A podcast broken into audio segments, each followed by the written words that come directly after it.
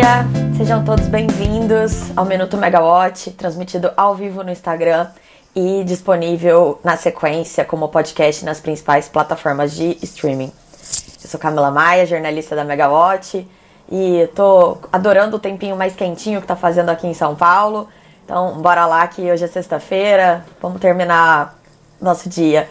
Solange Davi, muito bom te muito bom te ver, não, muito bom saber que você tá vendo a gente, Solange, saudade de você. É, bom, vamos lá que hoje a gente tem bastante coisa para falar, apesar de ser uma sexta-feira, em tese um dia mais leve. É, hoje a gente vai falar sobre o sancionamento da lei, que na prática coloca um teto no ICMS cobrado de combustíveis e de energia elétrica. A gente vai falar sobre a reunião do PMO de ontem, que continua hoje, sobre o Programa Nacional de Hidrogênio e a perspectiva de que a indicação do novo presidente da Petrobras, Caio Paes de Andrade, seja finalmente apreciada na tarde de hoje pela governança da companhia. Então vamos começar aí pela Petrobras. É, vou, vou olhando ali a minha colinha, gente, desculpa. Mas é que está previsto para a tarde de hoje é, a reunião do Comitê de Elegibilidade da Petrobras, que vai analisar a indicação do Caio Paes de Andrade para a presidência da estatal. Esse comitê ele vai analisar se o, o, currículo do executivo cumpre as regras de governança da companhia e também da legislação do assunto. A gente tem a lei das SA, a lei do petróleo, a lei da governança das estatais, tem bastante regra aí que precisa ser cumprida para que o, o, o nome possa ser de fato aprovado é, para a presidência da companhia, né? É, bom, no, no começo dessa semana, a Petrobras informou que os documentos do, do indicado foram finalmente entregues para o comitê de governança na terça-feira. E esse grupo que vai apreciar a indicação, ele é composto pelo Francisco Petros, que é do Conselho de Administração da Petrobras, pelo Luiz Henrique Caroli, que é membro do Comitê de Pessoas da Petrobras, mais dois nomes de fora da empresa, e o conselheiro Marcelo Mesquita, que representa acionistas minoritários, também vai participar dessa reunião. Por que, que ela é muito importante? Porque desde que o nome do Caio Paes de Andrade foi indicado, é, ele é um executivo de fora do setor, ele foi trazido pelo ministro Adolfo Saxida, é, que é uma um, mais uma sinalização dessa ala do Ministério da Economia, né? É, ganhando força sobre o Ministério de Minas e Energia. E o, o Caio Paes de Andrade, ele, desde que o nome dele foi, foi indicado, foram levantadas algumas dúvidas se ele realmente cumpriria as regras necessárias, já que há uma exigência de que ele tenha experiência, um cargo compatível por um período é, específico. Então, sempre houve essa dúvida se o nome dele seria ou não aprovado, mas o fato é que até agora ainda não tinha sido apreciado e todos os ritos que, que são necessários na sequência disso também ainda estão parados, né?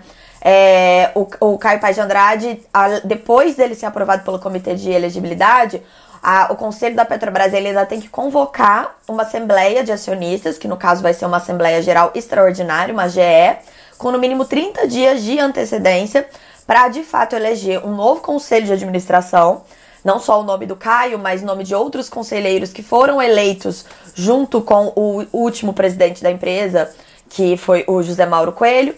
É, todos esses nomes eles vão ter que ser eleitos de novo, já que é, eles foram eleitos pelo voto múltiplo, é uma regrinha ali de governança. Então, essa, essa a CGE ela vai acontecer necessariamente daqui pelo menos um mês. É, enquanto isso, a, a companhia ela continua ali naquela situação, é meio capenga de comando, né? Desde que o, o José Mauro foi demitido em maio e continuou na empresa até para que os ritos fossem cumpridos, para dar algum tipo de continuidade. Mas aí o negócio apertou quando ele fez, anunciou um novo reajuste de combustíveis na semana passada, no meio do feriado ali na sexta-feira. Desagradou bastante o governo. Começou aquilo que todo mundo viu, né? Uma pressão muito grande, questão de CPI, mudança de lei da governança estatais. E aí o José Mauro Coelho ele decidiu renunciar na segunda-feira, cedinho, saiu a renúncia dele. E aí, desde então, quem tem ocupado o cargo interinamente é o Fernando Borges, que é diretor de exploração e produção da companhia. É, bom, o Caio Paz de Andrade ele vai ser, então, na verdade, o quinto presidente, se a gente contar o Fernando, dentro do governo da, do Jair Bolsonaro, porque desde que ele assumiu, a gente teve o Roberto Castelo Branco. O Roberto Castelo Branco foi demitido no começo do ano passado por conta de uma crise com os preços de combustíveis. Entrou o general é, Silvio Luna. General Silvio Luna também ficou até o começo desse ano, por conta também de combustíveis, foi demitido. Aí houve aquele embrólio todo da, da indicação do nome novo, e foi indicado o, o especialista, o Adriano Pires. O nome dele não, não poderia passar por questões de governança, de, de sociedades que ele tem. Aí o José Mauro surgiu, foi eleito, 40 dias depois demitido, também por conta de reajuste de combustíveis. Então, é, é, a gente pode com isso inferir que é um assunto muito importante para o presidente Bolsonaro, principalmente aí em um ano eleitoral, que tem toda uma questão é, de inflação, né, que não ajuda muito nas ambições aí de reeleição. É, a, a, ontem à noite, inclusive, o presidente Jair Bolsonaro ele sancionou a lei que é, limita o ICMS sobre setores agora considerados essenciais.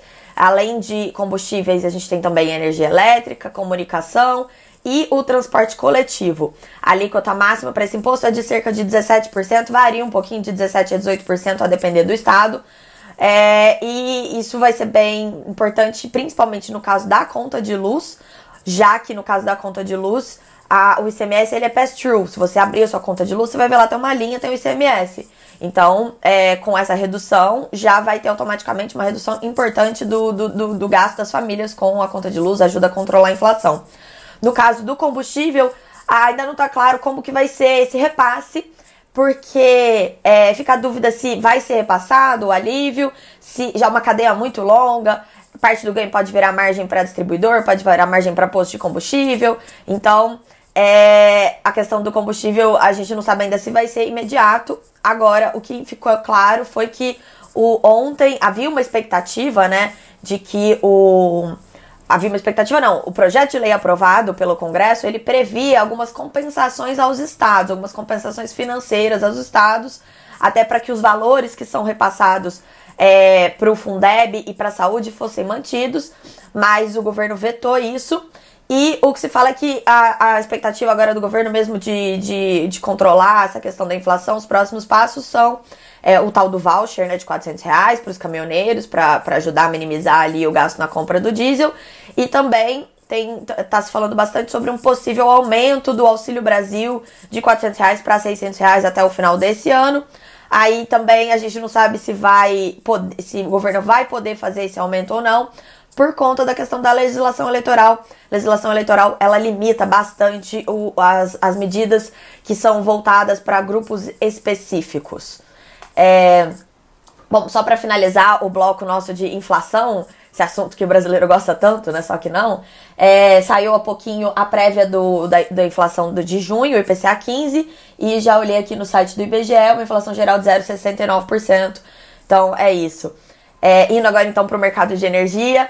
É, hoje, ontem foi o primeiro dia do programa mensal da operação, o PMO, que é conduzido ali pelo Operador Nacional do Sistema Elétrico, ONS. E os dados eles indicam uma previsão de aumento de 1,7% na carga do sistema no próximo mês. É, o sistema, o Sudeste Centro-Oeste, que a gente sempre pega como exemplo por ser o maior, tanto em carga quanto em, em capacidade de geração, né? O Sudeste Centro-Oeste, ele tá, todas as previsões foram mantidas, é, deve terminar junho com uma carga de 1,3% menor por conta de questões de temperatura. O, o, o destaque ali ficou no Nordeste, que foi o que teve alterações mais relevantes. É, houve uma redução, uma, uma a, até mês passado, a previsão para julho era de uma queda de 2,2%, e essa queda para o mês que vem, prevista para o mês que vem, foi revista para menos 1,2%. Mas agosto, que inicialmente a gente previa um aumento de 3,7%, deve ter um aumento de 0,7%.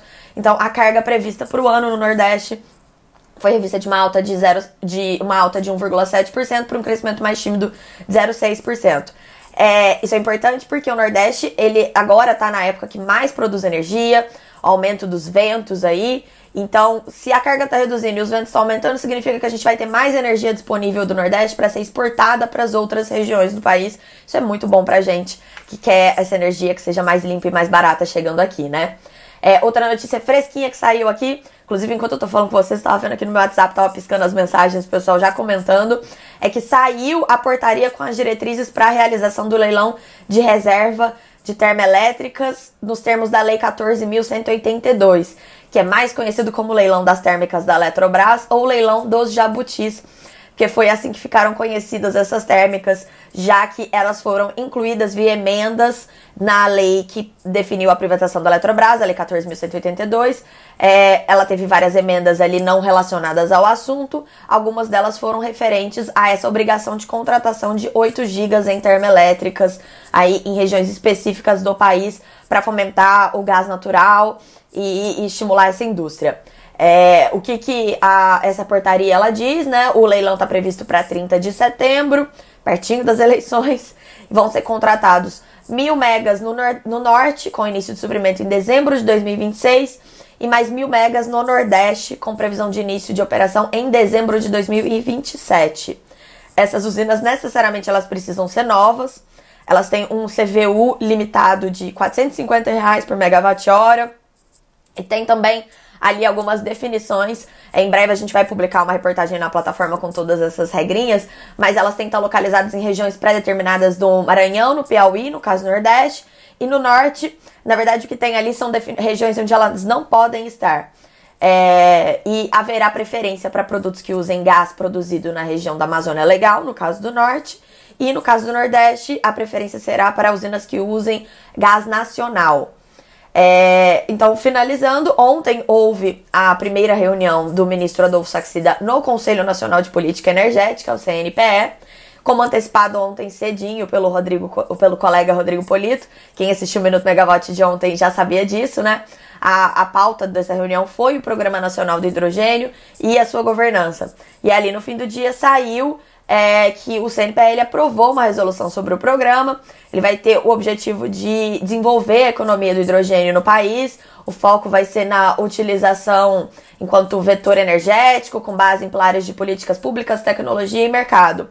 Esse momento ele é bem interessante, é, principalmente porque muitos países, principalmente os ricos, mais desenvolvidos, eles já têm se posicionado com é, estímulos e políticas públicas de incentivo ao desenvolvimento do hidrogênio sustentável até como é, uma consequência de, desse momento de que todos buscam acelerar a transição energética, reduzir o mais rápido possível a dependência dos combustíveis fósseis. Esse movimento foi acelerado pela, pela guerra da Ucrânia, já que a Rússia era uma das maiores fornecedoras, a maior fornecedora da Europa. É, então, todo mundo está buscando alternativas que não sejam os combustíveis fósseis e nisso o hidrogênio verde está despontando. A gente já não sabe, o Brasil a gente sabe que tem um potencial gigantesco para a produção do hidrogênio sustentável por conta da nossa matriz extremamente renovável, né? A gente tem capacidade aí para muita geração de energia limpa, que seria bem interessante que essa energia fosse usada para a produção do hidrogênio para a gente poder exportar essa energia limpa. A gente não sabe se tem espaço para algum tipo de política de incentivo ou se vai ser mais uma questão de criar é, mecanismos e um ambiente regulatório atrativo para que os investidores venham, botem bastante dinheiro e produzam esse hidrogênio. É, falando em hidrogênio verde, eu sei que todo mundo tem muito interesse nesse assunto, porque ele é bem legal mesmo. E ontem rolou no YouTube da, Mega, da Megawatt a aula inaugural do nosso curso de hidrogênio verde, que vai começar na semana que vem, no dia 28 de junho. Tá chegando, tá quase aí, mas ainda dá tempo de fazer a sua matrícula. A aula inaugural de ontem, ela foi aberta a todos e ela contou com a Elbe Ganum, que é presidente da Abeólica, e ela tá nessa parceria com a Megawatt para esse curso. E aí, é, ela ajudou a trazer nomes muito bons, então vale muito a pena. Eu vou mencionar alguns nomes aqui, rapidinho, só para vocês terem uma ideia. A Agnes da Costa é chefe da assessoria especial em assuntos regulatórios do Ministério de Minas e Energia. Ela vai ocupar, a partir de dezembro do, desse ano, uma cadeira ali na diretoria da ANEL. Ela é uma das professoras. O Giovanni Machado, que é diretor de estudos energéticos e ambientais na empresa de pesquisa energética, é professor. O Ítalo Freitas, atual vice-presidente responsável por inovação da AES Internacional, também é professor. E o, por fim, o João Paul Prates, senador do Rio Grande do Norte, especialista no setor energético, também tá. Solange Davi tá dizendo que o curso vai ser muito interessante. Vai mesmo, gente. Eu quero muito conseguir uma vaguinha, porque tá difícil. É, a, gente tá, a gente tá reservando as vagas, obviamente, para os nossos é, é, usuários da Megawatt, né? Mas todo mundo ali da equipe quer assistir também essas aulas, porque vão ser muito boas. E tem mais outros professores, eu citei só aqui os mais famosinhos, mas os nomes estão muito bons, então recomendo todo mundo entrar lá e assistir a aula inaugural de ontem. Foi bem legal e já deu um pouquinho uma palhinha do que, que vai ser esse curso. É isso, gente. É, boa sexta-feira, bom fim de semana para todo mundo. Segunda-feira vocês estão de volta aqui com o Rodrigo Polito. Tchau, tchau.